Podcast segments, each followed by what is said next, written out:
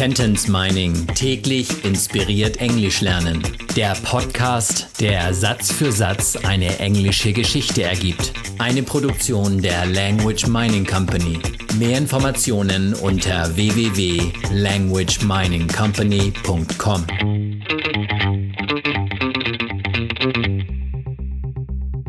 Satz Nummer 38 aus der englischen Kurzgeschichte für Kinder.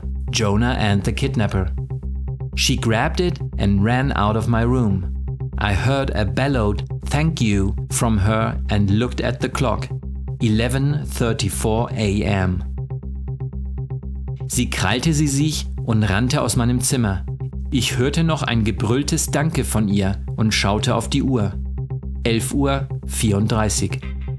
Sie krallte sie sich, she grabbed it, und sie rannte, she ran, aus meinem Zimmer, out of my room.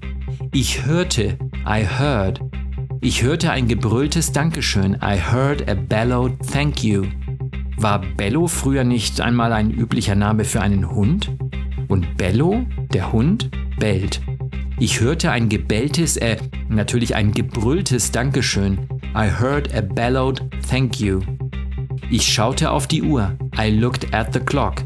11.34 Uhr. 11.34 a.m.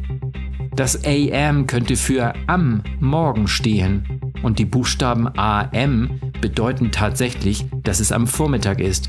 11.34 a.m. She grabbed it and ran out of my room. I heard a bellowed thank you from her and looked at the clock.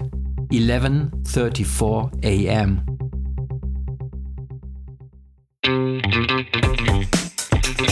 Sentence Mining täglich inspiriert Englisch lernen.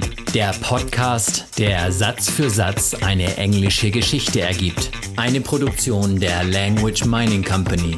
Mehr Informationen unter www.languageminingcompany.com.